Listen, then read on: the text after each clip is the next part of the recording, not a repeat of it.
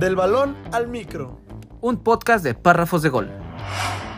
Quedan solo cuatro equipos en la carrera por el título de la Liga MX. Lo sucedido en las mejores ligas de Europa y los resultados en Champions. Además, toda la polémica del balón de oro. Acompáñanos, que ruede el balón y comenzamos. Muy buenas noches, eh, amigo Brandon, ¿cómo te encuentras? Estoy muy contento de poderles darle la bienvenida a un nuevo episodio del Balón al Micro. Yo soy Alois Hernández y ¿cómo te encuentras, amigo? Cuéntame. Hola, muy buenas tardes, días, noches a todos los que nos estén escuchando. Este, muy bien, muy contento. Esta semana estuvo muy interesante. La verdad es que tenemos mucho programa, tenemos muchas cosas que analizar, amigo, y pues muy contento. Bueno, pues, ¿qué te parece si empezamos con nuestra gloriosa Liga MX que, pues, una vez más nos ha dado varias sorpresas? Muchísimas sorpresas, diría yo. O sea, partidos que yo juraba que ganaba el contrario, pues increíblemente le dieron la vuelta a los que se veían más débiles y pues es, es lo bonito del fútbol. Nunca puedes este irte porque alguien es super líder, ¿no? Como, como bien pasó con tus queridas águilas, amigo. Sí, pues la verdad es que se, se vio algo muy triste, la, la manera en la que el América perdió esta serie de... Arrancando con los cuartos de final, eh, pues hablando de la, de la América Pumas, el partido de Pumas América de la ida, amigo, yo creo que es de los peores partidos que yo he visto en mucho tiempo, ¿eh? Un partido aburrido, sin emociones, sin, sin intensidad, que claro, es a lo que jugaba la América, la América jugaba a llevarse el cero de CU pero pues eh, no sé eh, no no no no creo que esa sea la la manera de jugar para un líder no eh, cómo se extraña a aquellos América de Miguel Herrera que iban y le metían tres a Pumas en CU no La verdad es que yo creo que el América, y se vio en esta liguilla, necesita más a Miguel Herrera que Miguel Herrera al América. Pudimos ver que Tigres, bueno, vámonos por partes, el América a mí pues me defraudó, la verdad yo te lo dije en el, en el programa pa- pasado, que este, si no pasaba y si no eliminaba a Pumas que se logró clasificar de puro churro, pues era un rotundo fracaso, sinceramente, y lo fue. Santiago Solari, una vez más, para mí confirma que no es un buen director técnico, porque igual que con el Madrid, todos los partidos X, que no son de gran importancia o relevancia, que sirven para sumar puntos bien ganados, bien jugados, super líder y todo, pero en la primer prueba de fuego que tuvo Solari, y lo vimos en el Real Madrid en repetidas ocasiones con las pruebas de fuego en Champions, que en su caso fue contra el Ajax, el Ajax destrozó al Real Madrid y pues el Pumas si no lo destrozó pues le pasó por encima y de una manera pues con mucha garra, con mucho corazón, bien por todos nuestros fanáticos de Pumas que, que bien jugaron la verdad en el Estadio Azteca y pues ya se está viendo una paternidad de Pumas hacia la América, ¿no? pues mira no quiero decir paternidad porque el América le ganó a Pumas en el partido de fase regular pero pues sí es verdad que como tú mencionas eh, es una tristeza y es una verdadera pena que o a lo mejor podríamos pensar que lo de Pachuca había sido accidente, ¿no? Puede pasar que en ciertos partidos, pues no sé, el partido no te beneficia, errores, lo que quieras, y pues te terminan sacando, ¿no? Podríamos pensar que lo de, lo de Pachuca, la, la bueno, el, el semestre pasado, el torneo pasado, había sido un accidente, ¿no? Y que el América iba a dar el golpe sobre la mesa porque primero había quedado líder. Segundo, pues cerraba la, la, la serie en casa y en casa con tu gente, pues no, no te puede pasar esto, no te puede pasar esto y yo creo que el partido lo pierde Solari en la ida, ¿no? Como, como ya te había mencionado, amigo, yo creo que el América no se puede dar el lujo de perder 90 minutos. Y, ok, yo, yo pienso que, pues, a nosotros no somos analistas profesionales, ¿no? Pero si vamos a discutir del partido de una manera seria, pues tenemos que hacerlo más de fondo, ¿no? Tampoco nos podemos ir únicamente con el resultado, porque yo creo que el error y el mal trabajo se viene desde la desde el director deportivo Desde Santiago el Baños planteamiento, ¿no? Táctico que bien ponen. también. Sí, sí, sí, también del planteamiento táctico. Y es que, déjame contarte, amigo, que existen rumores de que los jugadores, o algunos, o la mayoría de los jugadores que la América ha comprado, de una manera muy extraña, vienen de una agencia de jugadores de la que está asociado Santiago Baños, el actual director deportivo de la América. Entonces, pues yo te lo dejo ahí sobre la mesa, amigo. No sé si sea negocio, no sé si sea por, por conveniencia, no sé si sea un conflicto de intereses. Pero yo me, me parece increíble que Mario Osuna termine jugando un de, de, titular en un partido de cuartos de final de vuelta en el Azteca contra Pumas. O sea que tu mejor opción después de Pedro Aquino que se lesionó con Perú sea Mario Osuna, que pues todo el respeto al jugador, ¿no? Pero no es jugador para el América. Pues sí, mira, no, yo no me quiero meter tanto en debates porque pues desde hace muchos años sabemos que el fútbol ya es más un negocio. Lo podemos ver en que pues el América, su papi, Televisa, cosas de ese estilo que de alguna manera pues te influyen, ¿no? Igual la selección mexicana que, que no los dejan luego poner a los que quisieran, los obligan. Entonces, hay muchas cosas de esta índole, pero pues eso ya es tema para un programa completo de hacerle un iceberg al fútbol mexicano. Pero bueno, hablando del resultado, pues la verdad se me hizo increíble que el superlíder, que el equipo que también estaba jugando, que Solari ya había encontrado el método mágico, en 180 minutos solo le pudieron meter un gol al que apenas se clasificó como onceavo lugar y eso porque otros equipos empataron, perdieron, porque se dio la combinación. Y pues es increíble, o sea, muy bien por el Pumas, que jugaron con garra, que jugaron con todo. El América iba sobrado. Y como tú dices, metieron jugadores que no debían. Y pues una cosa lamentable para el América que este echó a perder su campaña. Ahí te dejo que mi Cruz Azul sí fue super líder la temporada pasada y sí fue campeón. Bueno, pero bueno, pues... pero tenían 23 años sin ser campeones. La verdad es que, bueno, la, el Cruz Azul eh, afortunadamente pudo salir campeón la temporada pasada. Hizo un gran torneo. Eh, creo que de manera indiscutida fueron el mejor equipo de esa campaña, pero es bien sabido también que la Liga MX, no solo en América, pocos equipos que terminan como superlíder eh, después consiguen el, el campeonato. Algo que la América ya había hecho pero pues sí, sí, tienes, sí lo he hecho. Tienes... Igual son pocos los equipos, por eso hice el hincapié de que el Cruz Azul la temporada pasada, la verdad, sí estuvo imbatible, o sea, jugó muy bien todo. Pero pues como tú bien lo dices, ya, ya era algo necesario para todos esos aficionados que llevan tantos años, ¿no? Y bueno, pues hablando del Cruz Azul, pues vamos con, con Monterrey, que se vio muy fuerte contra el Cruz Azul le dio una arrastrada, pero pues con el Atlas, pues nada más, ¿no? Eh, la verdad, un juego muy, muy apáticos los dos partidos, la verdad se me hicieron muy aburridos. El 1-1, pues el Monterrey no, no sé cómo se inspiraron contra el Cruz Azul, pero realmente no tiene un gran modo de juego, no, no le alcanzó para jugar contra este Atlas que pues promete, tenía no sé cuántos añísimos que no llegaba a una semifinal y pues le da, le da este, este sabor de morbo, ¿no? El Atlas a, este, esta liguilla. Y qué bueno que hayan pasado, la verdad el Atlas es un equipo que me gusta, es un equipo agradable de ver, recordemos que pasaron como segundo en la tabla general.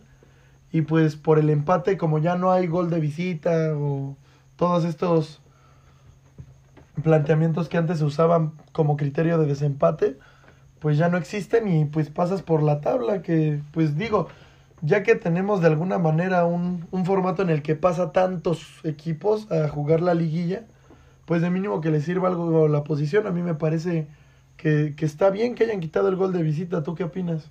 Sí, pues considerando como tú mencionas que un, que abrieron el, el, parámetro de equipos que ingresan a, a la postemporada, el hecho de premiar a aquellos equipos que, que no solamente apretaron al final, eh, que, que mantuvieron cierta regularidad durante el torneo, pues me parece algo pues de lo más justo dentro de una liga que de por sí es muy injusta, ¿no? Porque como bien mencionabas, amigo, pues el Monterrey vendió espejitos tras, tras sacar al Cruz Azul y tras ganarle al América la Conca Champions. Este, pues todos decían, ya viene Monterrey, Monterrey es el favorito, Monterrey ya se va, encendió. Ajá, van a Monterrey va a robar la liga y pues mira, terminaron con un decepcionante uno por uno que termina dándole la victoria a Atlas. Y pues yo, yo, yo, sí, yo sí considero que podría ser el año de Atlas, ¿eh? Aguas ahí con Atlas. eh, van a estar las cosas Se viene muy, fuerte.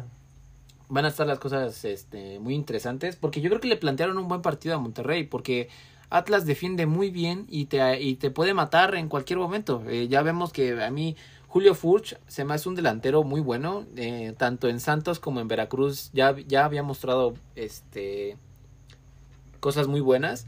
Y pues ahora en Atlas metió el, metió el gol de penal con el que el Atlas echó, metió el gol, lo consiguieron y se echaron para atrás y aguantaron todo el partido.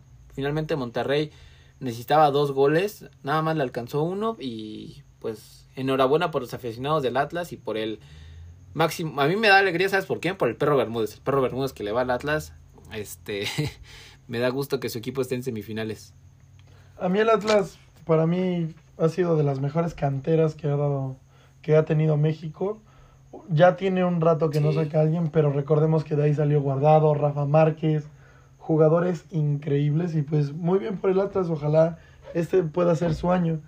Pero bueno, hablando de regios que sí le echan ganas, la verdad yo, Tigres para mí en liguilla son otra cosa, o sea, no sé qué mentalidad tenga este equipo y pues yo pensaba que era algo del Tuca, pero no, es cosa de los jugadores. En liguilla tienen algo que se encienden. Y pues muy bien por ellos que empezaron perdiendo contra Santos, que también muy bien jugó. Yo creo que fue un partido muy bueno, a pesar de que el segundo partido no hubo tantos goles. Pues fue un partido disputado, fue un partido donde yo no sé por qué Santos se fue a echar para atrás. Sí. Pero bueno, de estas cosas increíbles que, que Santos estuvo intentando aguantarle y no es fácil aguantarle no, 90 minutos a, a un Gignac, a un este, Dientes López, a, a uno de los mejores planteles para mí de México. Entonces ahí pues yo creo que fue el error de Santos, querer aguantar los 90 minutos. Recordemos que Salcedo, qué golazo. ¿Viste cómo se quebró a todos los, a los dos equipos? En Sí, eh, parecía que? Beckenbauer. Beck- parecía el mismísimo Beckenbauer ahí en el área. Sacó un Se le fierrazo. metió y- Beckenbauer al corazón a ese güey Sí. porque qué bien, qué golazo, a mí me pareció increíble, quebró a todo el mundo, yo creo que hasta los camarógrafos, todos pensamos que iba a rematar así como iba, se acomodó el balón y qué rico le pegó. La verdad, muy bien por Tigres, es, es de estos equipos que se crecen en liguilla. Gignac también con el gol que le dio vida en Santos. Fueron dos golazos los de Tigres, con los que empatan y por el criterio que ya habíamos comentado en la tabla, ya que ellos fueron tercer lugar, pues este pasaron a semifinales y se vienen unas semifinales muy buenas. Pero yo creo que la, la eliminatoria más interesante fue la de Puebla-León.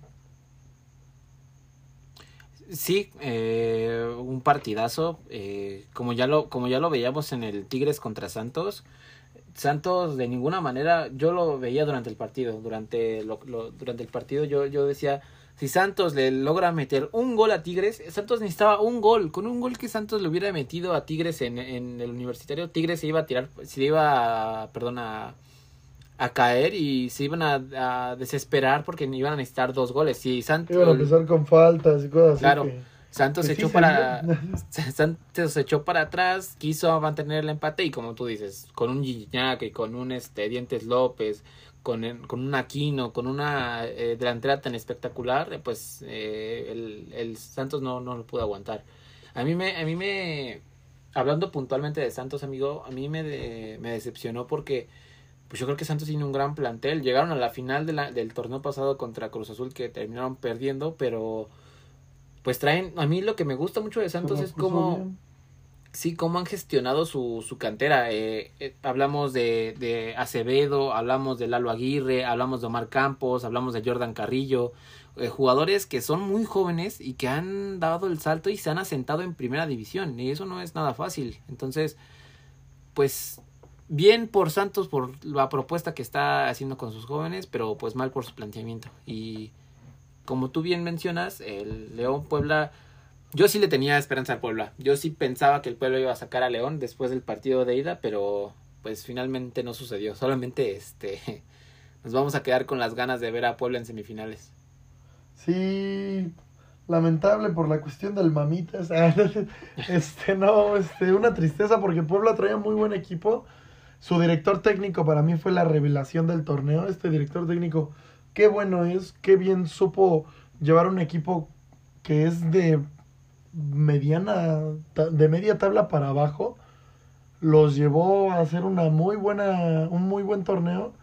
Y pues bien por los camoteros, no, no se fueron así que dijeras como el América, que fue vergonzoso, al menos para mí, lo del América. Entonces se van con la frente en alto y pues esperando que no lo desarmen para el próximo torneo y que puedan seguir siendo competitivos.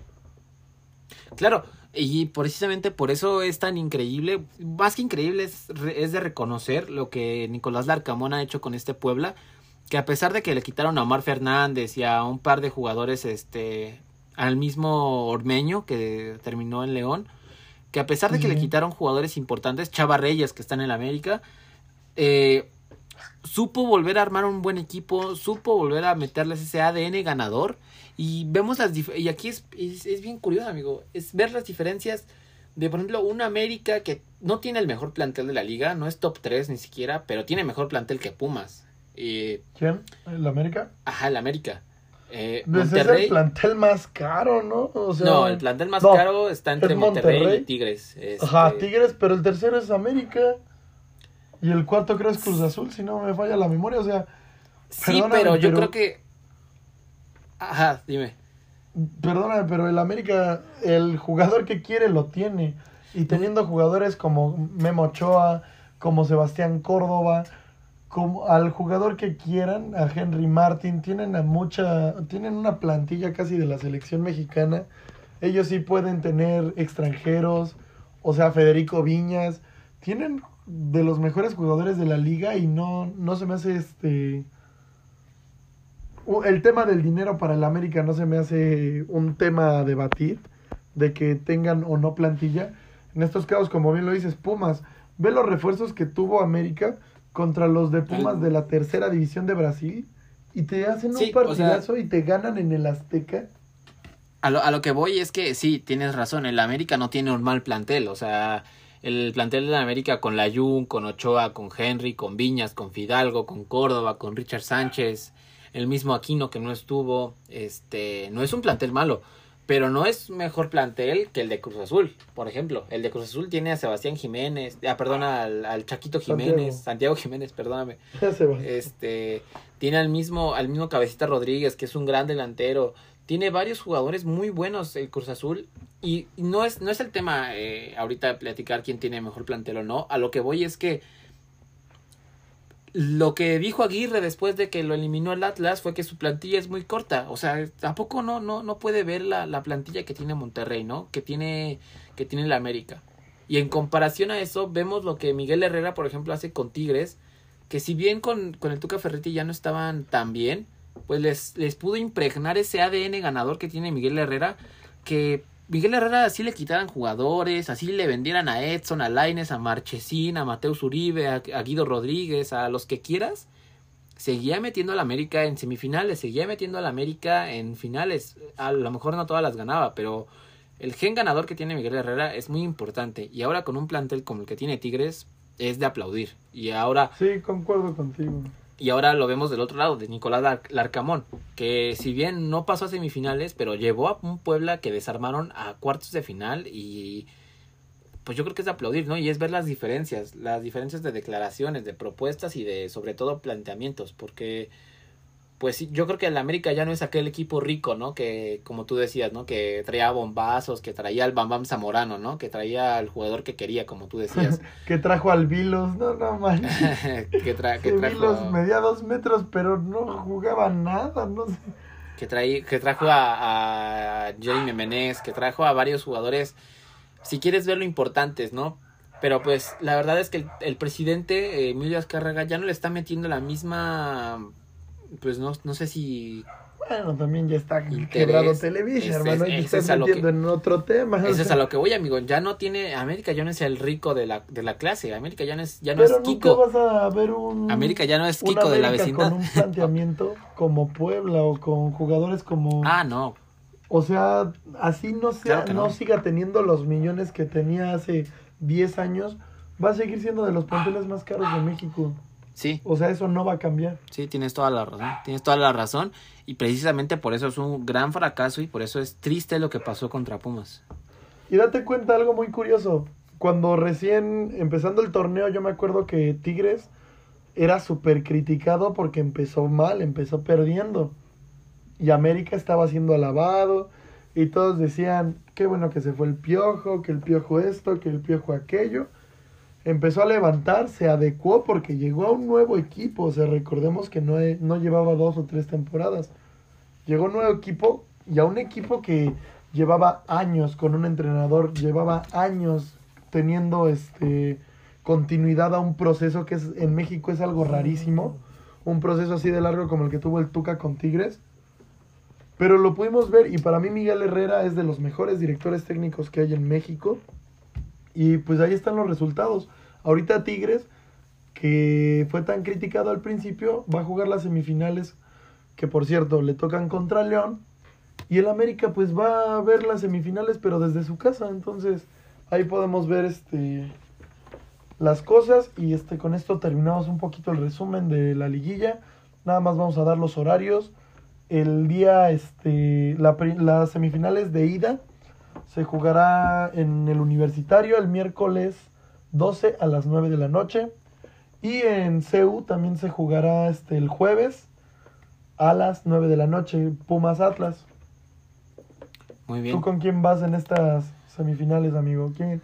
A mí me, me encantaría que se repitiera esa final tan épica de Tigres Pumas. Cuando el, el Pumas ya iba bien sobrado y que Tigres le da la vuelta. Y que, bueno, que le logra empatar casi en tiempos extra. Que Nahuel se agranda y en tanda de penales les paró, creo, cuatro. No, no les dejó meter, creo, ni un penal o un penal o dos.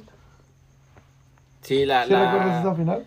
la épica falla de Fidel Martínez, ¿no? Que, te- que la tenía nada más para empujarla y, y terminó fallando increíblemente y pues se terminó llevando el partido a, a penales y ahí Pumas perdió un, campeonato más. Yo, yo creo, si tú me preguntas cuál, fin, cuál final es la que me gustaría ver, a mí me gustaría ver mucho un, este, un Tigres Atlas. Primero por el planteamiento que, que tiene Atlas, de que digo, es un gran equipo defensivo. Me encantaría ver un Atlas en una final, ¿sabes? Un Atlas con el, con el diente así, perdóname, con el dulce así enfrente de en sus manos, listo para comérselo. Quisiera Como ver. un Cruz Azul, ¿no? Claro, Con- en la final exactamente. pasada, así lo quieres ver. Exactamente. Pero Pero, comprendo tu sentimiento. Ajá. pero este, yo creo que analizándolo de manera más objetiva, la final va a ser este un no, no quiero decir decepcionante porque tampoco es decepcionante, pero este un León se va a repetir la final de, de, de hace un par de torneos, la, la de León Pumas, donde Pumas no creo que tenga nada que hacer contra León y León este es el, es el equipo ¿Tú le vas más a una final León Pumas que a un Tigres Pumas o un Tigres Atlas? Sí, yo creo que yo creo que va, va a O sea, depender. tú de este lado vas con León. Sí, yo creo que de este lado yo voy con León. Pero está muy parejo. La verdad es que está muy o sea, parejo. con un Tigres que... O sea, es que a mí lo de Tigres, con un Gignac que ya lleva veintitantos goles en liguillas, o sea, yo no descartaría tan fácil a Tigres. Ah, no, claro que no. O sea, lo- Y más con también el Dedos López, lo, he- lo que lo he visto en esta liguilla, vienen muy enchufados Tigres y no, no creo que sea tan... Se me hace más factible, se me hace más reñido y más sencillo el, el partido de Atlas Pumas que el de Tigres León. Bueno, los dos partidos la verdad están para cualquiera. Pero Tigres a mí me llama mucho la atención que en las liguillas se enciende, se cambia el chip y juegan como lo que no jugaron todo el torneo. O sea, salen a ganar todos los partidos. pues sí, ya veremos cuáles serán las. Yo creo que va a depender mucho de los partidos de ida. Yo creo que va a depender mucho de si Tigres le logra sacar una buena ventaja a León. Yo pienso que si Tigres no logra ganar por más de dos goles de diferencia a León, León le va a sacar la vuelta en, en, en Guanajuato. Y- Tigres con un empate le alcanza, ¿eh? Para pasar. Sí, pero a lo que voy es que eh, yo, yo creo que a, a Tigres de visita le va a costar, le va a costar trabajo Y la ida, al ser, si habláramos de que la, la vuelta fuera en el universitario, yo ahí sí le daría más, más puntos a Tigres, pero a la ida, al ser en el universitario, León también defiende bien, entonces yo creo que si logra ahí el León, además de, si, si el León gana el partido de ida, ya no hay, ya no hay opciones, ¿eh? yo creo que a menos de que suceda una tragedia, León estaría en la final. Pero pues yo creo que, eh, amigo, es fútbol mexicano, todo puede pasar. Sí, todo puede pasar. Pero bueno, amigo, ya hablamos mucho de fútbol mexicano. Ahora vamos con la Bundesliga. Vamos a darle una checadita rápida. No, no han pasado grandes cosas realmente. Este, lo llamativo es que Leipzig pues perdió contra el Leverkusen un 3 a 1 y este el Bayern Múnich ganó por la mínima a un modesto Armina y el Dortmund ya empezó a levantar con un Haaland que Dios que lo- el Dortmund le va a dar gracias a Dios que ya volvió Sí, ¿eh? aceleró muchísimo su proceso. Se prevenía que iba a regresar hasta enero, pero dijo, no, sí, yo creo que si me voy no le va a alcanzar ni para puestos de Champions a mi Sí. Dortmund, ¿no? Sí, el Dortmund ya está a un punto del Bayern. Sabemos eh, que es la Bundesliga y así el Dortmund le saque cinco puntos de ventaja al Bayern. Al final el Bayern termina remontando por la irregularidad del Dortmund. Pero sí, eh, el Bayern sigue de líder y veremos quién termina llevándose el título de campeón inver- invernal. A mí me encantaría que se lo pudiera llevar el Dortmund por, por este Marcos Royce que ha sido tan entregado, por este Haaland que tiene tanta fuerza, o sea, tiene un gran equipo y pues de estas cosas increíbles, ¿no? Que no pueda ganar su... Bueno, también tienes de a tu papá Bayern Múnich al lado, Sí, pero... claro. Pero por ejemplo en Champions hacen no han hecho buenos papeles. Entonces, pues de estos equipos llamativos, ¿no? Pero bueno, la tabla de posiciones, como bien lo dijiste tú, mi querido amigo, el Bayern Múnich le lleva un punto, eh, se pone con 31 puntos, el Dortmund abajo con 30, y de ahí pues ya se le baja mucho el Leverkusen. Lo llamativo de aquí es que el Unión Berlín, pues si bien está a 11 puntos del Bayern Múnich, se mantiene en puestos europeos, en este caso para ir a la Conference League, algo que pues sinceramente a mí me da gusto, me gusta este equipo, y en una de esas pues todavía se puede meter hasta Champions. Sí, eh, la Bundesliga tiene, tiene varias sorpresas y es una, es una buena liga. Pero Sí, Pues, ¿qué te parece si vamos ahora a hablar un poquito de Michuki Lozano? Que más que increíble, me da gusto ver al Napoli que está en, el, en, la, en la cabeza de la Serie A, está liderando la, la competencia. Eh, le metieron un 4 a 0 a la Lazio, que y, eh, también habían empezado que hay bien, que más o menos, y ahora ya están en octavo lugar, ¿eh? Eh, me da gusto por el. Chucky. Ojalá puedan mantener este ritmo, porque la temporada pasada, si bien recuerdan, también habían empezado muy bien y ahí en el último tramo de la temporada se desinflaron. se Entonces, desinflaron. este, pues el Napoli sigue, sigue a la cabeza, le saca tres puntos al Milan que tiene 32 y más abajo vienen el Inter, el Atalanta, la Roma y la Fiore. La Juventus se encuentra todavía, ahí ya está remontando, ha ganado nada más dos de sus últimos cinco partidos. Tiene 21 puntos y hablando de la Juventus, amigo, le- te recomiendo si no lo has visto, la nueva serie de, eh, de, de la Juventus en Amazon, que está muy buena, ¿eh? Eh, hablan de... Ah, vi un, vi un cachito donde Cristiano Ronaldo está muy triste cuando fue eliminado contra el Porto. Y pues sí, una vez más te demuestra que Cristiano es este jugador de mentalidad, de corazón, que, que no solo la hace de estrella, sino de regañar fuerte a sus compañeros, de decirles levanten la cabeza, de decirles vamos a empujar.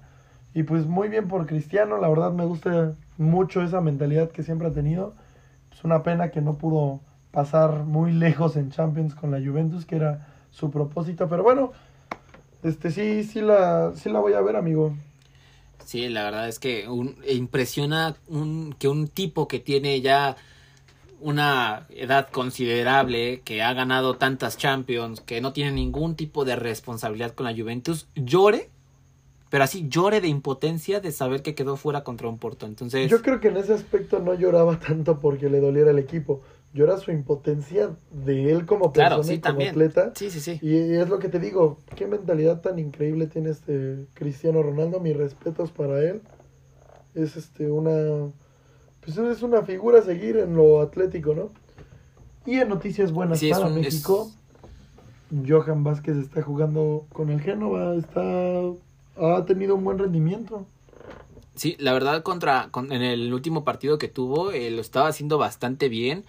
Eh, la verdad es que eh, Johan Vázquez ha mantenido regularidad, incluso lo han estado utilizando de carrilero por izquierda, que a mí me parece pues increíble. Y es estas cosas que te da irte a Europa, ¿sabes? Es de esas cosas que, que te da irte a Europa, que te ven otros técnicos, que por ejemplo Svenko, que es el ahora este Sí, sí, sí. técnico de la, el- del, del Genoa, este, pues te sacan cosas, esos tipos saben cosas, esos tipos eh, tienen, tienen un chip diferente y me da mucho gusto por Johan Vázquez, que si bien por ahí me apuras, es el mejor central o el central mínimo en mejor forma de la liga, digo, perdóname, de, de México, porque... Ay, yo dije, ah, caray. sí, no, no, no, no, de, de México, de México, porque aunque el Genoa este sigue en puestos de descenso, eh, ya ha empatado cuatro de sus últimos cinco partidos, entonces ahí viene recuperándose poco a poco y yo creo que Sí, está jugando, está hasta abajo en la tabla, pero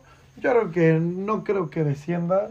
La verdad, sí, creo que va a agarrar un buen paso con este nuevo director técnico. Están en el lugar 18, no están lejos de, de los otros puestos, entonces esperemos que no, que no descienda el equipo del mexicano, ¿no? sí. Y ahora, amigo, ¿qué te parece si pues hablamos de Messi, que es lo relevante de, de la Ligón, sin menospreciar a los demás equipos, pero sí, eh, hay ahora un poquito más de razones para hablar de la Ligón y que pues Messi dio un hat trick de asistencias, hablando de una vez más estas características de Messi que lo hacen un jugador total, que no solamente te mete goles, sino que además es un jugador total. Este metió un hat trick de muy buenas asistencias. Sí, a mí me pareció increíble la que le da, me parece a Di María, que se quiebra un jugador y qué pase, o sea, yo lo veo jugar y digo, es increíble lo de este Leonel Messi, yo me siento afortunado de haber nacido y de que me haya tocado esta época de Leonel Messi, dudo que veamos a un jugador como él en muchos años. Para gustos colores, para mí es el mejor de la historia. Pero este sí, increíble. También estaba viendo sus estadísticas un, po- un poquito. Ahorita que vamos a hablar del balón de oro. Sumando sus asistencias y sus goles, lleva más. Ha estado involucrado en más goles que sus partidos jugados. Es increíble lo del astro argentino. Y pues dar una asistencia así me parece muy, muy buena. Sí, a mí también, a mí también, como tú lo mencionas, me parece el mejor jugador de la historia. No, so- no menospreciando lo que, lo que han hecho otras figuras como Johan Cruyff, como Maradona, como Beckenbauer, que también han sido Michel Platini, Zidane, Ronaldinho, que también han sido parte fundamental del, del fútbol y de lo que ha evolucionado. Pero el mismo Pelé. Pero hablando de la actualidad, donde los jugadores ahora más que nunca saben contra quién va a jugar, estudian cada movimiento del jugador, te pasan dos horas de video. Si eres lateral izquierdo, te pasa el entrenador eh, un resumen, no, bueno, no, no el entrenador, sino el equipo de análisis, te manda un video de dos horas eh, con todos los, los resúmenes del extremo contra el que te va a tocar jugar. Y ya sabes si es extremo, ya sabes si es diestro, ya sabes si va a salir por derecha, por izquierda, sabes qué regates hace, sabe- lo sabes todo. Y en una época donde los futbolistas están tan nutridos, están tan bien físicamente, ves cada vez más jugadores que juegan hasta los 38, 35, 30 y tantos años, que antes eso no se veía tanto. En una época donde hay tanta información y hay tantos recursos, Messi lo sigue dominando y Messi tiene... Es, es, es, hasta me quedo sin palabras, amigo, es indescriptible y es, es hasta innombrable lo, lo que hace Messi sobre el campo de juego, ¿no? Porque no solamente te mete goles, sino también te asiste, te crea, te genera, es, es... Yo también me siento muy afortunado de haber vivido en la época de Lionel Messi.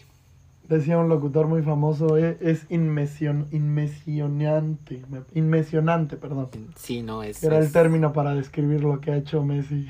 es Pero bueno, en la tabla, amigo, este, pues podemos ver un París con 40 puntos en primer lugar, un Rennes en segundo lugar con 28. Digo, ya, si, si le sacan esa ventaja, o sea, ya estamos hablando de que perdería el PSG con una catástrofe así que, que mataran a Messi, mataran a Mbappé y, y se quedaran sin ni un jugador, o sea, tendría que pasar algo increíble. Ah, una pena lo de Neymar, que Sí, se lesionó, vale. estuvo horrible. Justo te iba a decir eso. Sí, o sea, tendría que pasar algo así de que se lesionaran medio plantel. Y ni de así, manera ¿eh? muy grave para que para que le sacaran la liga, la verdad. Pero bueno, esto es fútbol y los milagros siempre pueden pasar, pero esperemos una pronta recuperación para Neymar que sí estuvo muy muy feo cómo se tronó el tobillo. Yo pensé que iba a tardar más tiempo en recuperarse dicen que, que en dos meses.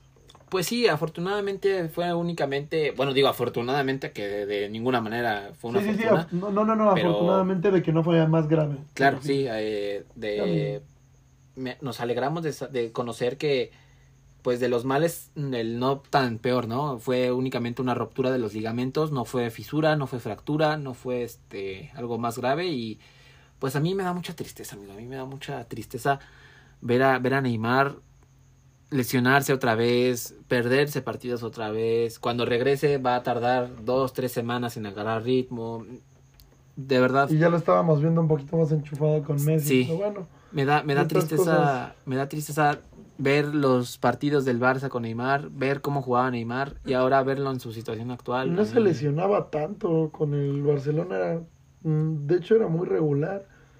De estas cosas que pasan, pero bueno.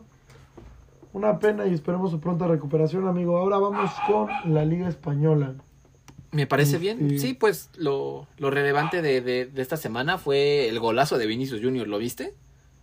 Sí, la verdad es que Vinicius está en un estado de gracia que pues, le vino muy bien a Ancelotti, está jugando bien. Para mí era un jugador bueno, pero le faltaba mucho la definición de cara al arco y pues ya le dio la receta mágica a Ancelotti y le está haciéndolo muy bien, la verdad.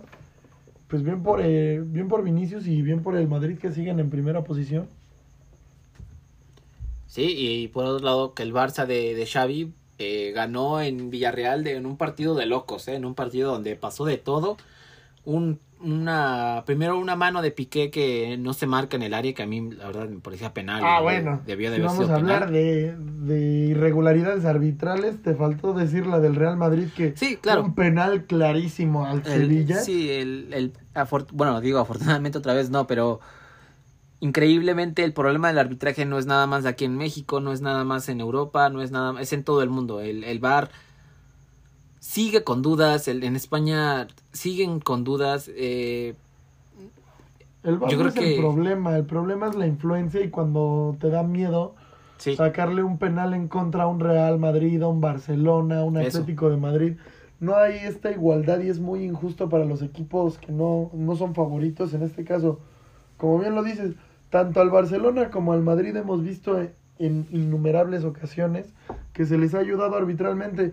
Pero lo que a mí me molesta es que como eh, el Real Madrid es el América de España, toda la prensa, todos los programas jamás hablan de todas las irregularidades arbitrales que pasan en Madrid. Solamente del, del Barcelona o del Atlético de Madrid, o, pero al Real Madrid siempre lo quieren encubrir. Entonces esta parte sí me llega a molestar.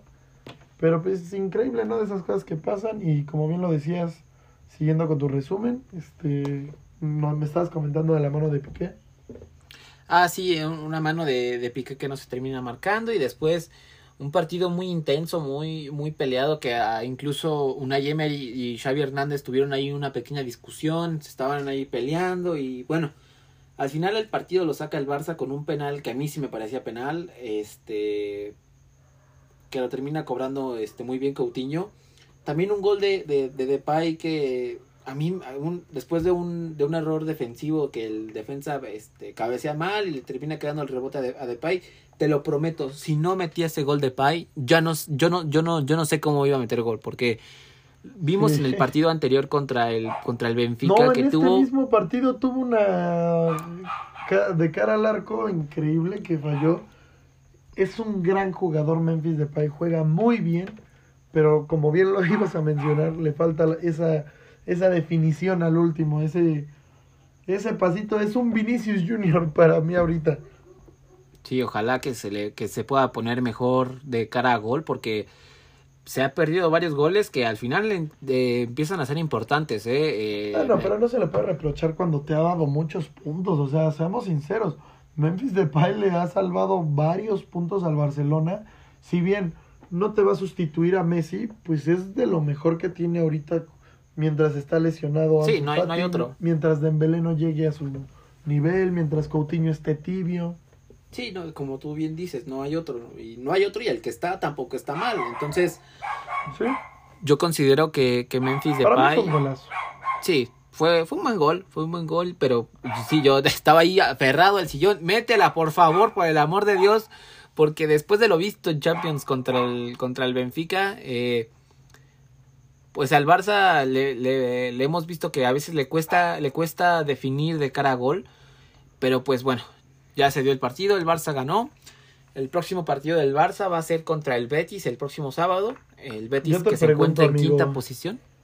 Dime, dime, ¿Crees dime. que, que el Barcelona tenga esta tan conocida flor de Zidane que traía su florcita cuando llegó al, al Madrid? ¿Tú crees que Xavi esté teniendo flor? Porque él mismo lo dijo, el, el Villarreal hoy no se merecía perder. Afortunadamente perdieron. Afortunadamente porque están subiendo, si bien no han subido posiciones, ya para el próximo partido probablemente si lo ganen este, ya van a empezar a escalar, ya van a empezar a recortar distancias para mínimo llegar a puestos de Champions. ¿Tú crees que, que existe esta flor de Xavi? Pues mira, yo no creo que haya flores o no, porque si no el Atlas sacaría una flor cada año, ¿no? Pero este, No, no, yo no. creo, yo lo, sea, que, bueno, lo que sí creo, no, sí, lo que a lo que voy, eh, pero déjame este comentarte, a lo que voy es que primero creo que Zidane es un gran gestor de vestuario, lo que lo que lo que hizo Zidane es lo que no hace Pochettino lo- ahora en el PSG, ¿no? De sí, sí, poder sí. congeniar a, a Bale, a Benzema, a Cristiano, a Modric, a Kroos, a todos esos grandes jugadores, poder crear un conjunto, poder, poder crear una gran unión en el equipo y a, a Messi, a Neymar, a Mbappé, a todas estas estrellas no les vas a enseñar a jugar fútbol, a todas esas estrellas no les vas a decir cómo jugar con el balón. A estas estrellas lo que, lo que tienes que hacer es generarles un entorno, generarles un ambiente donde puedan explotar y desarrollar su mejor fútbol, como lo hizo Luis Enrique con el Barcelona, como lo hizo Zidane con el Real Madrid. Que si bien puedes decir que a lo mejor no son grandes estrategas, ¿no? Como Marcelo Bielsa, como Pep Guardiola, son grandes gestores de vestuario y eso también tiene mérito. Entonces, Sí, sí, sí. yo creo que Xavi, Xavi Hernández eh, lo está haciendo muy bien. Yo creo que aún es muy pronto para juzgar su temporada. Emociona lo que viene porque pues el Barça lo que necesitaba era un cambio, ¿no? no era imposible, era insostenible lo de Koeman. Y como ya te, como ya te había mencionado, eh, creo que es muy importante generar un entorno que beneficie al futbolista y esto lo está generando Xavi Hernández. Y aquí es donde los equipos grandes son grandes por eso, porque aunque jueguen mal, aunque vayan perdiendo 2 a 0, aunque no tengan el mejor día, aunque tengan lesiones, sacan los partidos adelante. Y eso me está gustando de este Barça. Ya lleva dos victorias al hilo. eh, y yo creo que En si Liga. bien no sé si le voy a alcanzar para ser campeón, no me quiero generar falsas expectativas. Sí lo podemos ver, eh, sí lo podemos eh, ver ahí en, en Champions League, seguramente. Yo creo que sí. Este, yo lo que me emociona de este Barcelona es que empiezo a ver pequeños destellos de tiquitaca otra vez. Sí, sí, sí, sí. Se empieza a ver ese toque tan hermoso y preciso que tuvo Pep Guardiola y Luis Enrique en sus equipos, que era mm, a primer toque y jugarla con todo el equipo, que te enlazaban 70, 80, 100 pases y es bonito empezar a ver eh, este ADN Barça de nuevo. A mí me está gustando el Barcelona. Yo te decía lo de la flor, o sea, porque es como una expresión española en la que es como de que traen mucha suerte. La flor de Sidán, de que a Sidán, o sea, siempre sus partidos 1-1 y al 87 desempataba este Benzema o Cristiano o Bale. Eso era como de que, ah, este cuate trae mucha suerte. A eso me refería con, con que si crees que Xavi traiga esta famosa y dichosa flor.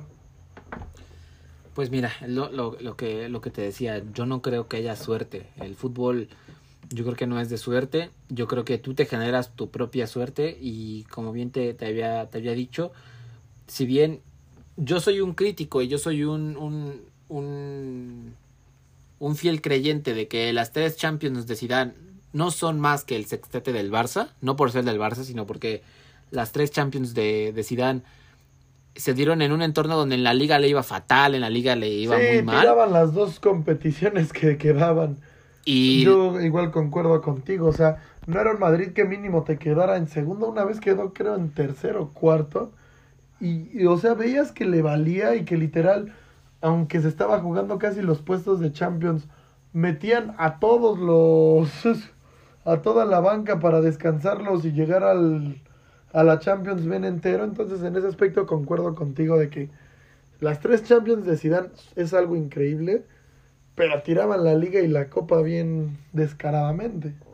Sí, entonces, pues yo creo que, mmm, si bien no creo que haya flor, sí hay esperanza y sí se ven muy buenas cosas. Y creo que eso es lo, lo más importante, que se está recuperando la ADN Barça y eso va a llevar al, al, al conjunto culé a un, a un entorno mayor y a, a recuperar la, las expectativas.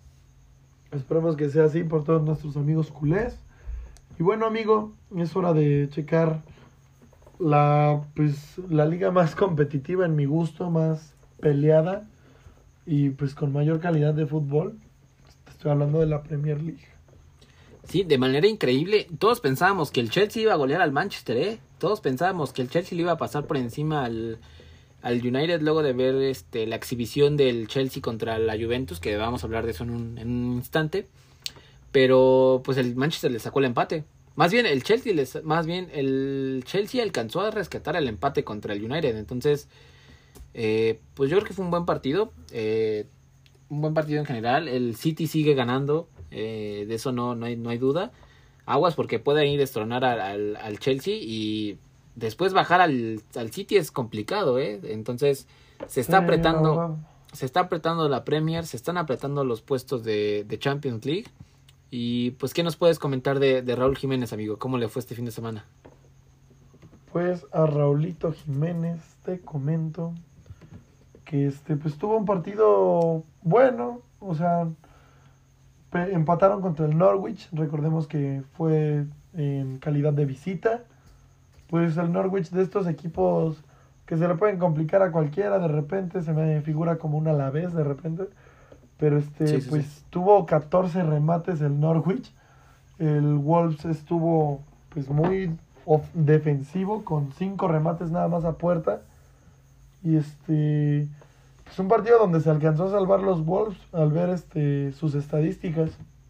Sí, pues esperemos que puedan este, mejorar su, su camino. Y otro que sigue en buen momento es el Arsenal, que le ganó al Newcastle 2 por 0. Y a mí me parece, amigo, no sé, no sé si tú estés de acuerdo conmigo, que más allá de lo que está haciendo Lewandowski, que también le está yendo muy bien, el mejor jugador en forma en este momento de todas las ligas de Europa es Mohamed Salah.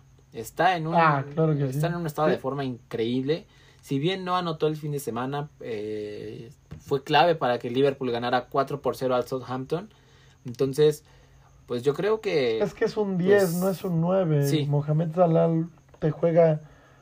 O sea, no, no, no hay comparación con él y Messi. Son jugadores muy distintos. Pero su función es jugar y hacerte jugar.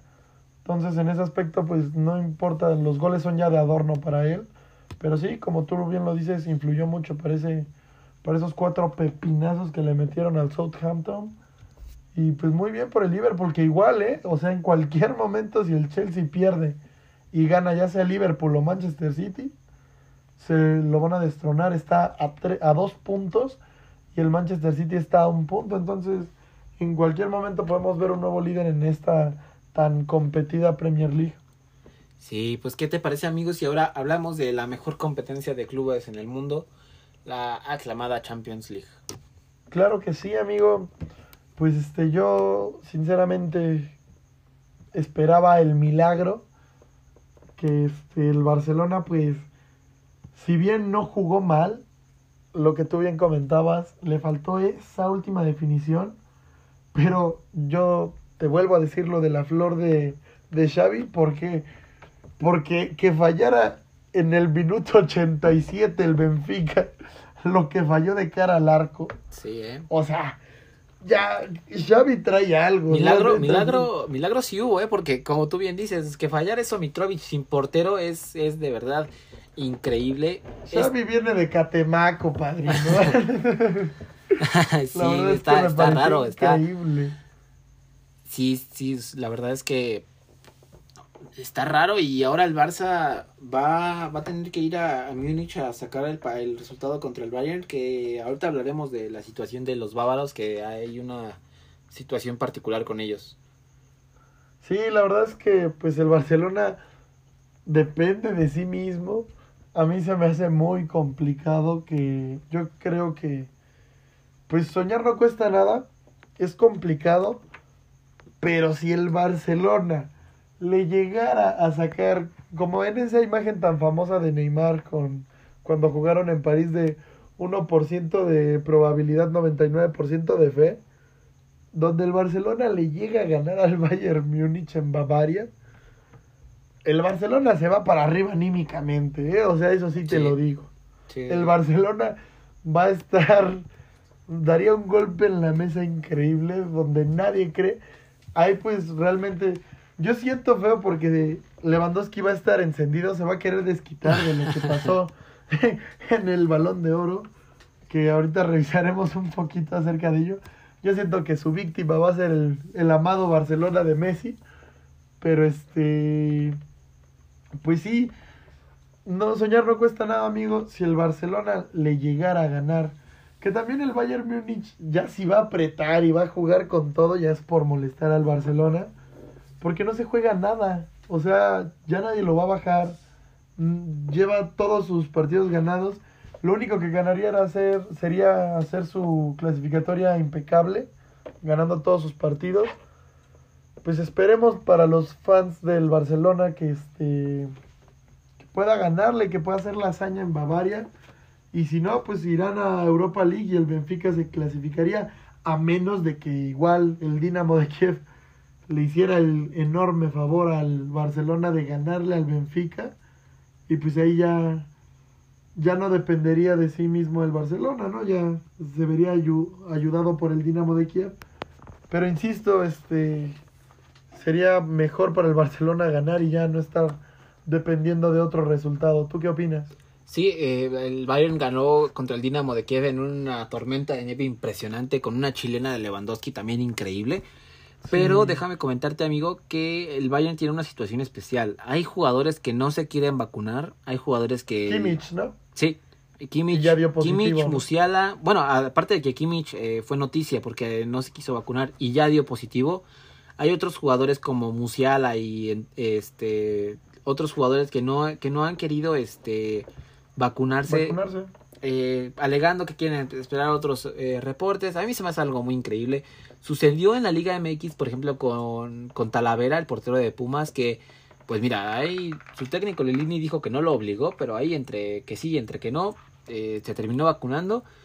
Y de hecho dicen que el Bayern ya les va a empezar a quitar su sueldo a los jugadores que no se quieran vacunar, porque tampoco los puede obligar.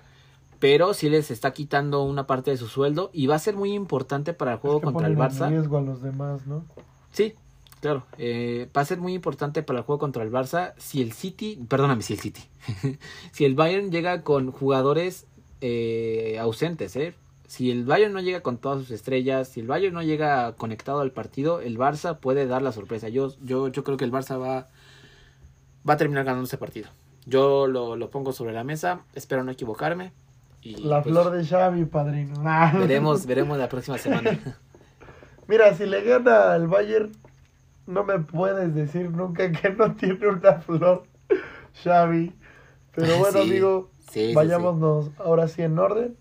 Este, en el grupo A estuvo buenísimo, la verdad, el partido que hubo entre el Manchester y el PSG.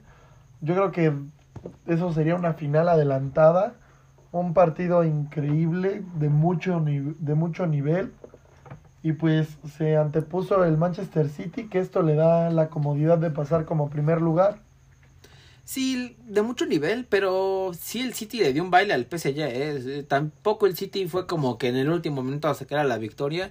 Yo creo que el Paris Saint Germain debe hacer algo con su técnico. Si Pochettino no da resultados, se tiene que ir ya, porque es incre- sería increíble que con Messi no, no, sabe no- no pasaras de octavos, ¿no? Entonces, ahí aguas la va a porque tener se, muy difícil Sí. el PSG, ¿eh? se van a se van a dar ahí algo, se puede dar un, un París contra Chelsea, entonces ahí si me apuras el Chelsea tiene todas las de ganar contra el París, ¿eh? Porque el Manchester City les dio un baile en casa, le jugó un muy buen partido al Manchester City, sin varios de sus jugadores estaría como Phil Foden, como De Bruyne, les, le- le- es que el, el sistema de, de Guardiola ya no es de nombres, ya es de, de, de, jugadores, De juego. de juego, claro, o sea, y a mí, a mí lo que está haciendo Guardiola con el City me encanta, me fascina, ¿eh? Eh, ojalá, en cuanto el, en cuanto al Barça lo eliminen, ya sea ahora en Europa League o después en alguna otra fase de Champions, en cuanto eliminen al Barça yo voy por el City, ¿eh? Yo ojalá que el City pueda ganar pronto una, una Champions League porque lo están haciendo muy bien. Pues sí, de esas cosas que el Manchester City muchas veces en partidos importantes se desinfla un buen. Recordemos que en París le jugó muy bien el PSG, o sea, si bien el París no está teniendo un juego de conjunto, es un equipo que tiene tantos renombres, que ya llegó Ramos, que, que si Ramos se acopla con Marquinhos en la central, ¿qué, qué dupla va a tener de centrales? O sea que poco a poco yo creo que al París le hacía falta alguien como Ramos que, que logre conectar la media con la defensa y poco a poco ir conectando todo el equipo. Entonces yo creo que le va a venir muy bien Ramos en el PSG. ¿Quién diría que Ramos iba a apoyar a Messi algún día, verdad? Y que iba a jugar con él, de esas cosas increíbles del fútbol. Pero este, yo creo que el PSG es candidato así juegue contra el Bayern Múnich. ¿Por qué? Por sus individualidades. Te puede matar Sí. en cualquier momento un Mbappé, un Neymar en su en un buen momento, porque pues lesionado no sirve de mucho. Pero Mbappé y Messi en cualquier momento del partido así te estén vapuleando y lo, vi- lo vimos en el partido contra el City, que fue en la casa del City. Pues u- este un PSG que se veía eh, muy mal, si así lo quieres ver, que, que no le veíamos por dónde, pues de repente de una genialidad y de una individualidad lograron meter un golazo. Entonces, el PSG, por, yo creo que con las individualidades sí le debería de alcanzar para mínimo llegar a más de cuartos de final. Pero veamos, si no se topa con un Chelsea, que es un juego, como bien tú lo mencionas, de conjunto, pues le va a complicar las cosas, pero yo no, no lo dejaría como que en calidad de víctima. Pues sí, veremos, veremos qué es lo que sucede. eh, porque también las cosas están muy, muy candentes en el grupo B. eh. Si bien el Liverpool ya robó el grupo, ya va a pasar como primero, ya no tiene ningún tipo de responsabilidad ni de preocupación. El boleto para el Porto, Milan y Atlético está ahí para el que los quiera. ¿eh? Hay un boleto de Europa y un boleto de octavos de Champions. Entonces, ojalá, para mí, ojalá que lo, que lo saque el Milan. Suena complicado que le ganen al Liverpool, pero pues después del partido este de la pasada la- jornada donde, donde el Milan le ganó al Atlético de Madrid, este no se ve imposible que el Milan le gane al Liverpool y pues veremos, veremos. A mí para para mí el Cholo debería irse del Atlético de Madrid, pero ya. Eh, no es posible que el Atlético de Madrid con la mejor plantilla que ha tenido en su historia, con un Joe Félix, con un Lemar, con un Suárez, con un este pues Héctor Griezmann. Herrera, por, o Héctor Herrera porque soy mexicano, ¿no? Pero un Griezmann, Ah, como bien lo dices, un Griezmann. este que no pueda que no pueda este ganarle al ganarle a un Milan que viene en reconstrucción, que un Milan que viene Estuvo en regresando un apenas a grupo Champions. muy sencillo, sinceramente. O sea, yo creo que este, bueno, sí, como bien lo mencionas, es un Milan en reconstrucción, pero que con garra se me hace increíble que en el Wanda le sacaran ese, ese, le sacaran los tres puntos y, y para abajo, para el fondo, o sea, ¿contra quién sigue el- su próximo partido del Atlético? contra el Porto. El Atlético Contra el va Porto. contra el, contra el Porto. Y pues como bien lo decían los jugadores en la en las ruedas de prensa de, este, posteriores al partido contra el Milan, pues siguen con vida y eso es lo que los mantiene con esperanzas, pero pues va a estar muy interesante, ¿no? Va a estar muy reñido, va a haber va, va a hacer falta que se den los resultados que quieren, Pero si yo, si tú me dejas apostar por un amigo, yo apostaría por el Milan. Bueno, o sea, de, yo, yo creo que el Milan este, va a estar en octavos de final. Y ojalá, bueno, ojalá o no, el Atlético clasifique a octavos. Yo creo que el Atlético de Madrid Octavos, tiene más fácil para Europa. octavos que el Milán. Pues sí, pero también tenía fácil ganarle al, al Milan en casa. Y mira lo que pasó. Sí, el Milan la verdad que me decepcionó mucho. Yo esperaba, pues no sé, que jugaran mejor, que le echaran más ganas. Yo veía un... Tiene buen equipo, la chilena que mete este chavito, no me acuerdo. Tiene jugadores muy interesantes y pues... Pues en la liga italiana está muy bien, pero pues aquí no le ha alcanzado. También tuvo un, un este, grupo muy complicado, pero pues le ganó al Atlético en el Wanda, como bien lo mencionas. Todo puede pasar, igual el Liverpool se quiere relajar, mete a sus... Porque pues ya no tiene nada que perder en lo absoluto el Liverpool. Y una de esas les da chance de relajarse, de meter suplentes, que el Milan se juegue todo, le eche ganas, gane. Y pues con una serie de combinaciones podría pasar. Sí, pues veremos, veremos qué sucede ahí. La, la última jornada va a ser muy interesante. Y otros que decepcionaron. Y pues, como tú bien lo mencionabas, lo mencionabas este, hace unos minutos en el programa, el Dortmund está en picada, perdió sus últimos tres partidos. El Sporting de Lisboa les dio un baile totalmente. Este. Y ahora tienen la, su clasificación está práctica, están fuera de la, pre- de, la, de la Champions League porque si bien recordemos que el primer criterio de desempate, aunque el Sporting Es de Lisboa... diferencia de goles, ¿no? No, el primer criterio de desempate, amigo, perdóname, es el, los partidos entre los equipos. Eh, los, ajá, los partidos entre los equipos, o sea, por ejemplo, si el Sporting de Lisboa le ganó 3-1 al Dortmund y en el y en el primer partido este el Dortmund le ganó al, al, al Sporting de Lisboa, este se clasifica no por diferencia de puntos, sino por los resultados, el resultado sumado de sus dos partidos. Entonces, este por eso se dice que el, que el Dortmund está fuera, que el Dortmund ya no tiene posibilidades porque aunque el, Oh, aunque el interesante. aunque el Sporting pierda y el Dortmund gane este después, Se quedan con nueve puntos los dos. se queda con 9 puntos porque el Dortmund solamente le ganó 1-0 al Sporting de Lisboa en, el- en su primer partido y posteriormente ahora el Sporting de Lisboa les ganó les ganó 3 por 1, quedaría un 3-2 favor al Sporting de Lisboa y por eso ya, Ah, ya se encuentran esto que me platicas, sinceramente no lo se, sabía. encuentran, se encuentran fuera. Y bueno, Entonces, pues, oja- ojalá el Dortmund al- le vaya bien.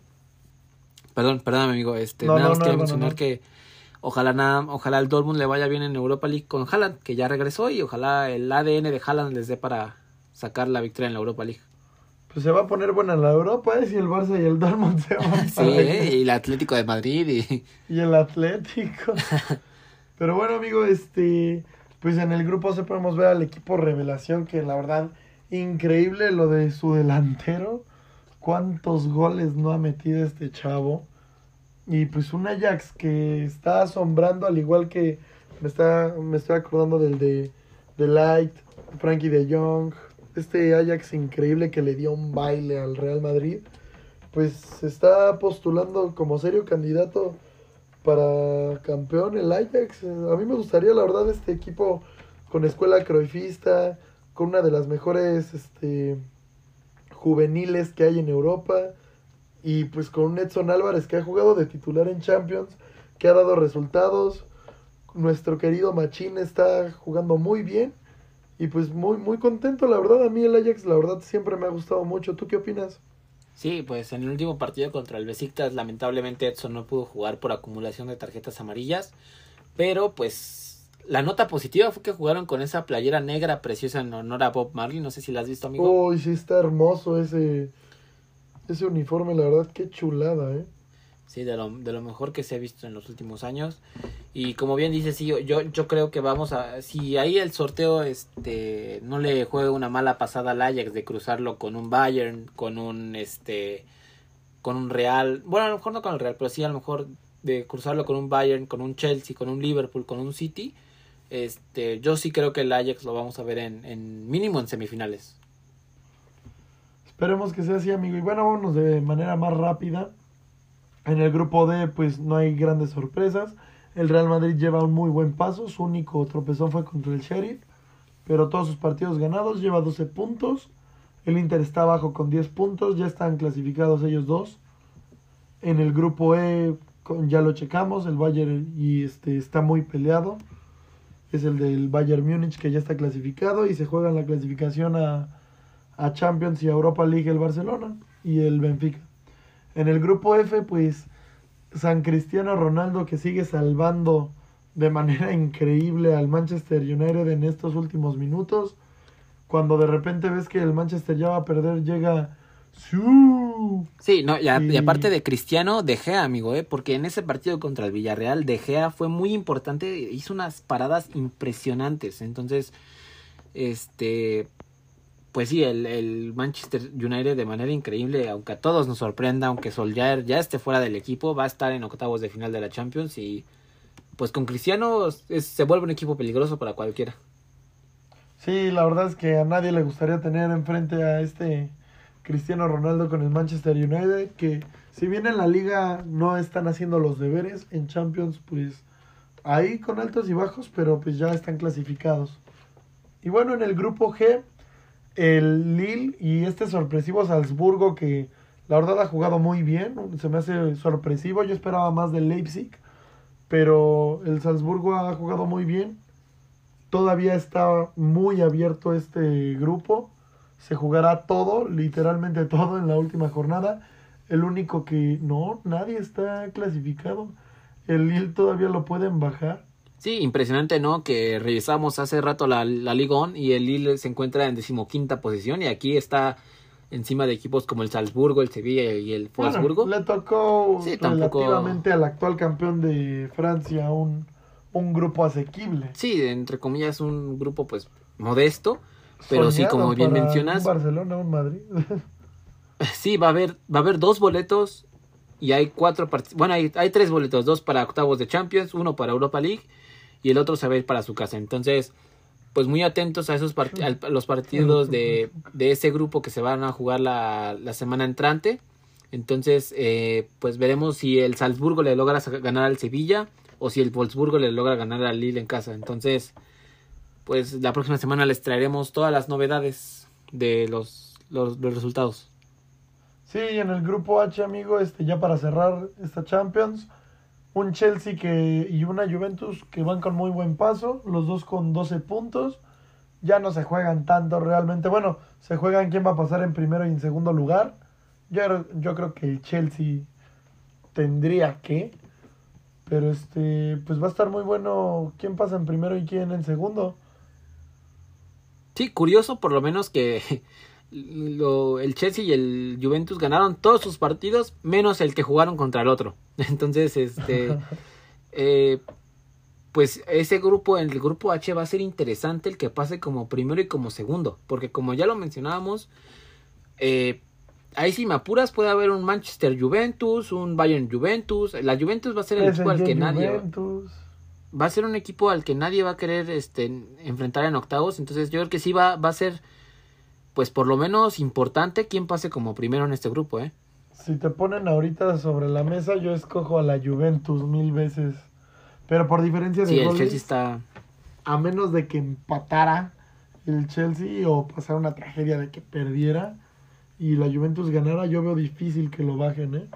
Sí, pues veremos veremos ahí qué sucede y pues lo, lo que lo que emociona es primero ver el sorteo, ¿no? Ver cómo se acomodan y porque ya a partir Sí, de ahí Siempre es muy bonito ver el, el sorteo. A partir de ahí pueden pasar muchas cosas.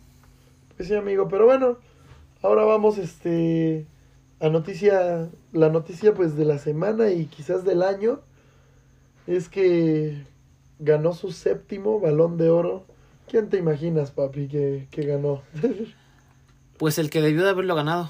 El que debió de haberlo ganado a, a molestia de, de algunos madridistas envidiosos. Este. Leonel Messi, como, como bien mencionas, eh, Leo Messi, como bien mencionas, ganó su séptimo balón de oro de manera justa, yo, yo creo. Si bien era un balón de oro que también si se lo daban a Lewandowski, pues mucha gente no iba a poner mucha queja. Yo sí, pero muchas personas no iban a, a poner queja.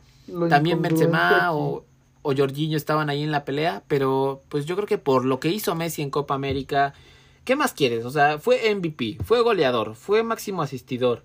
En la liga se llevó el Pichichi, ganó la Copa del Rey. Es, o sea, él y Rompió récord de goles en su, con selecciones Sudamérica. claro, El récord lo tenía Pelé, lo acaba de romper Messi. Rompió muchísimos récords. O sea, bien lo dices, ¿qué más quiere la gente?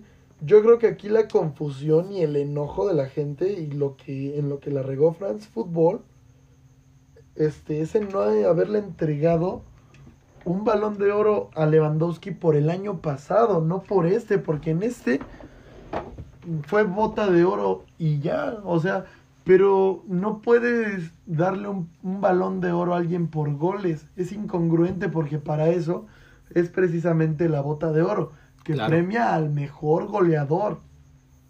Pero recordemos, Lewandowski está en un equipo muy fuerte, que es el Bayern Múnich, un equipo increíble.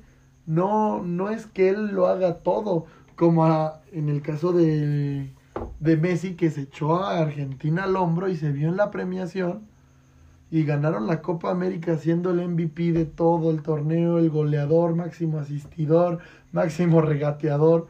O sea, eso es lo que se le está premiando a Messi y que también con un Barcelona muy modesto y con muchos conflictos le alcanzó para ganar la Copa del Rey, una vez más siendo MVP del partido, siendo MVP del torneo, siendo Pichichi del torneo.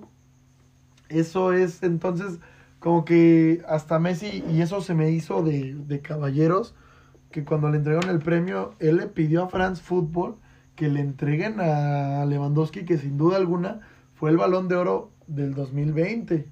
sí, Pero pues y- hasta ahí. Y ahí está la, la confusión que yo veo de toda la gente pidiendo el balón de oro para Lewandowski. Nadie está diciendo que no haya ganado el del 2020.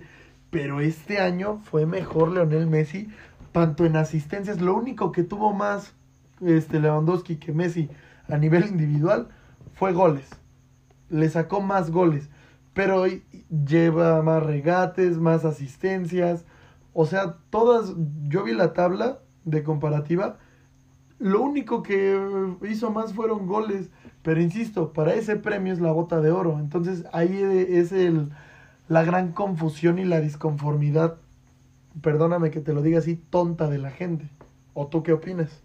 Sí, eh, como tú bien mencionas, el Balón de Oro es un premio que se, que se da al mejor jugador de fútbol, no al máximo goleador, no al que hace más goles. Eh, para eso, como tú bien mencionas, está el Pichichi, está la Bota de Oro, eh, incluso France Football ahora dio un premio al mejor delantero, entonces, Se lo dieron a Lewandowski. que precisamente se lo dieron a Legua, entonces, eh, pues sí, Lewandowski con justo merecimiento y bien lo menciona Messi, que es todo un caballero, como siempre, pulcro ante la prensa.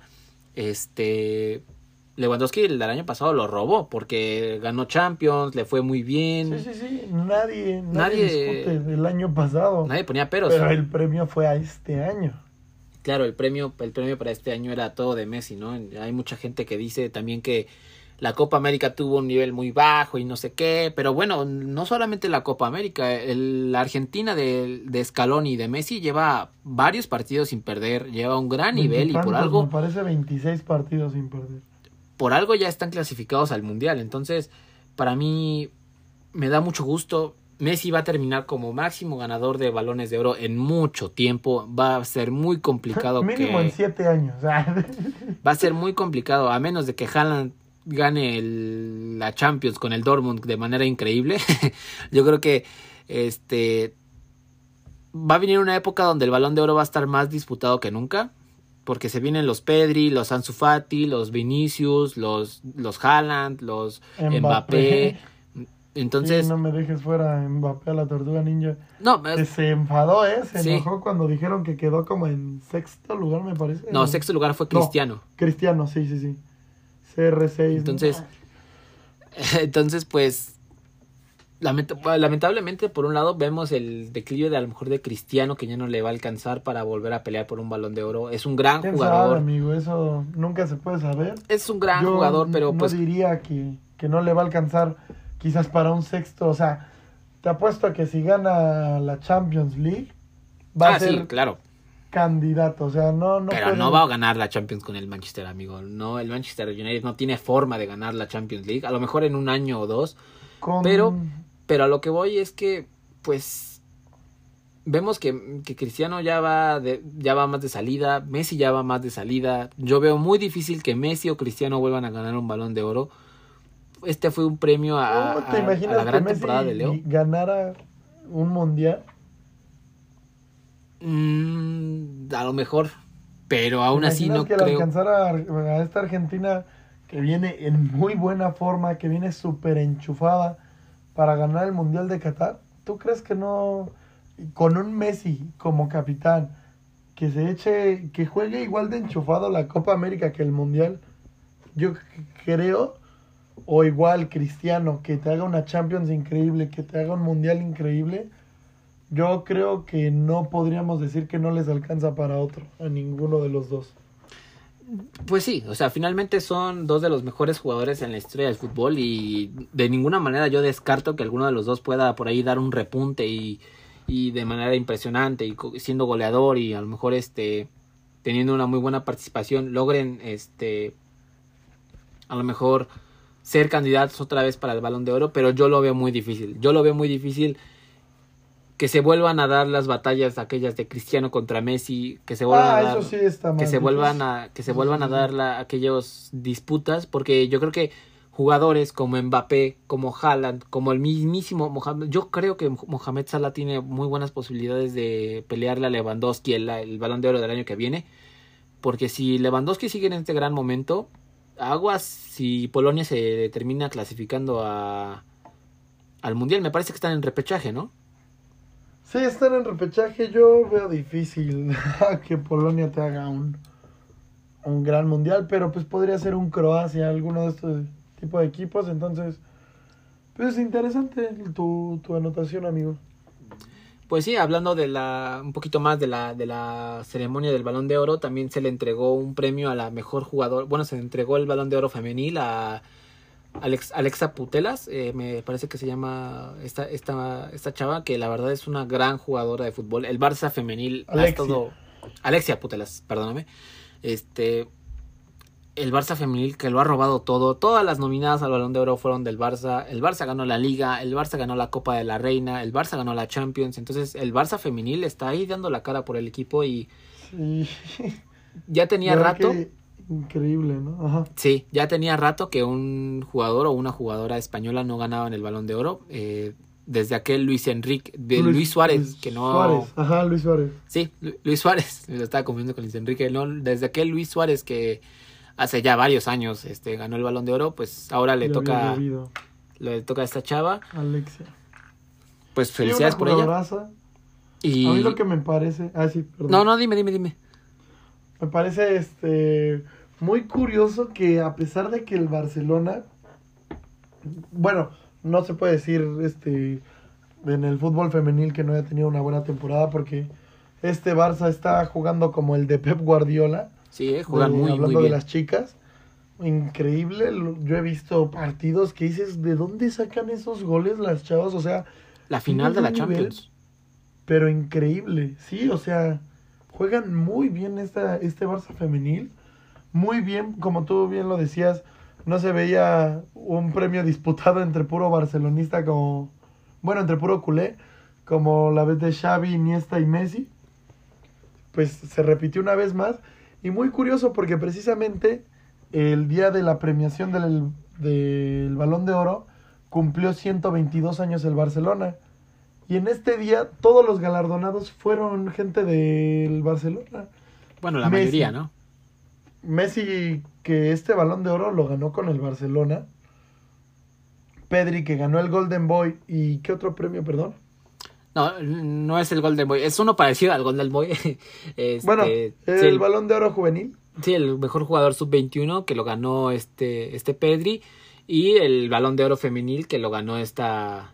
No, pero. Pedri ganó dos premios, me parece. No, ganó uno, amigo, ganó uno, ganó el... Ganó el Tuscan, algo así, ¿no?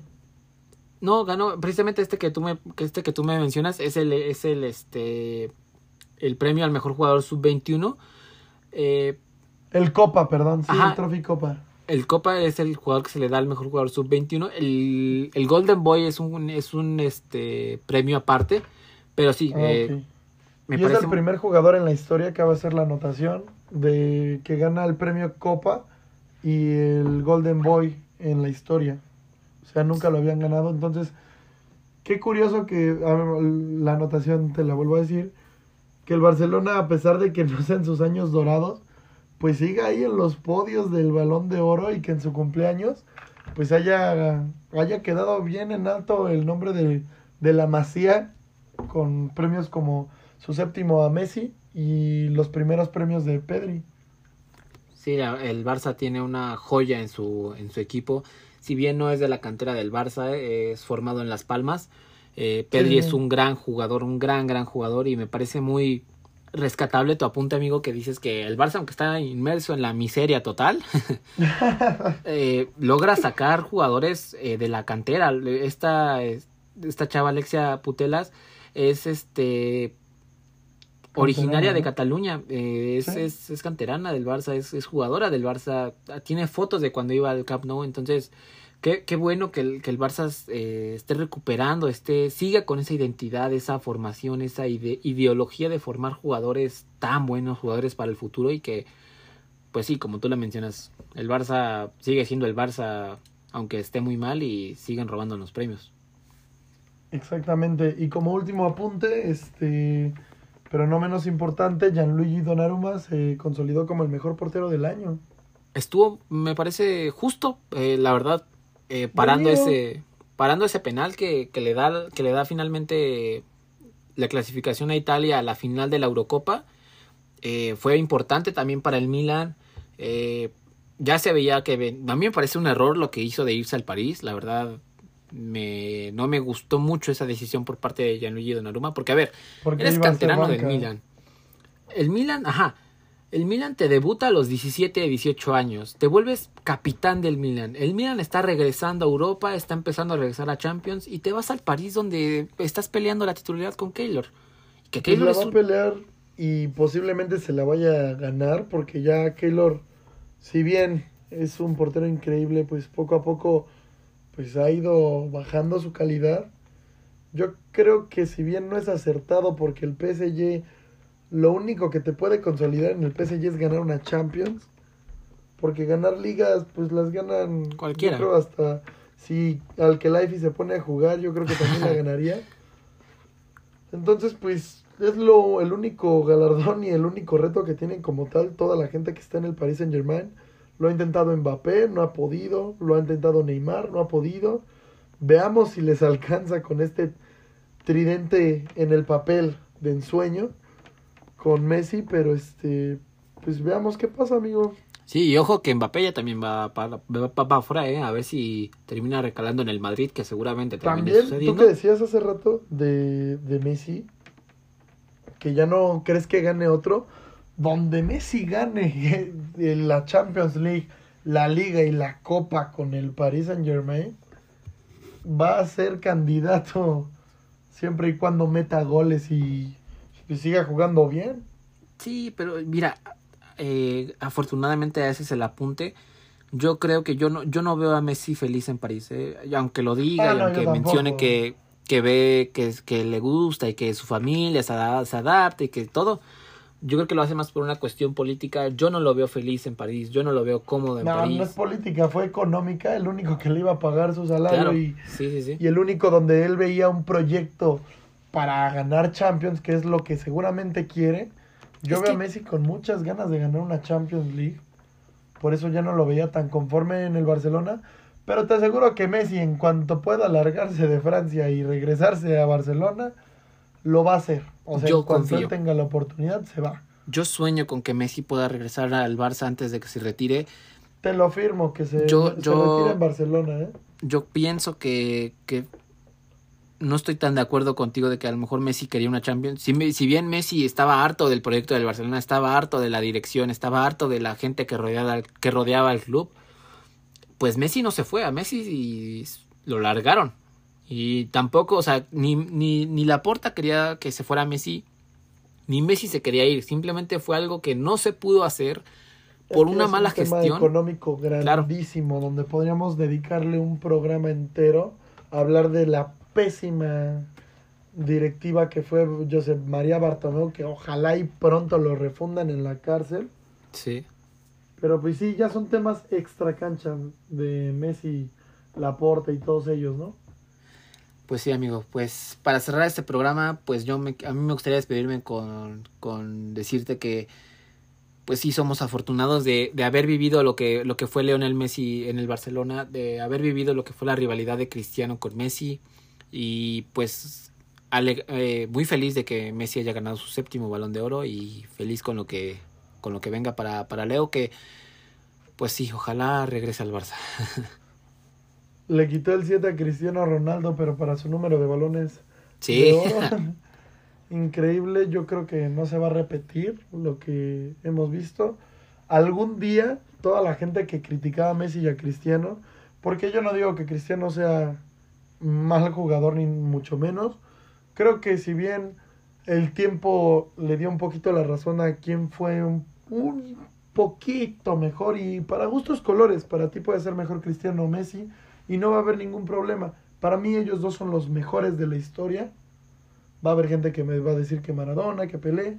Para mí Cristiano y Messi han sido por el nivel que han llevado tantos años, por la dedicación, porque nunca se dan por, por vencidos, porque no quieren, bien lo dijo este, en la ceremonia Messi, quiero seguir jugando al fútbol por muchos años porque es lo que amo, porque es lo que me gusta. Y este, pues muy bien por ellos, qué afortunados hemos sido y muy feliz de ver, de ver sonriendo a la pulga una vez más. Sí, después de, después de varios meses este, tan difíciles de cómo fue su salida del Barça, pues también, sí, como tú bien mencionas, eh, es bonito ver a Messi sonreír de nuevo de, después de lo que le sucedió. Y pues bueno, felices de, de poder traer una, una buena noticia sobre Messi. Así es, amigo. Y bueno, eso fue todo por nuestra parte. Que quiero agradecerles a todos por dejarnos entrar a sus casas, a sus coches, a sus trabajos, o sea, donde sea que nos están escuchando. Les damos gracias de corazón. Y esto fue todo por nuestra parte. Yo soy Brandon Camacho. Y yo soy Gustavo Hernández y les deseamos un increíble semana, eh, que se la pasen muy bien, que estén muy bien y no se olviden de eh, compartir el programa si les gusta. eh, estamos muy felices de que cada vez más gente se esté sumando a esta gran comunidad y pues esperemos que cada vez seamos más y ojalá les guste este nuevo capítulo. Muchas gracias, amigo. Bonita semana. Igualmente que estén bien. Hasta luego. Hasta luego. Este fue un podcast de Párrafos de Gol.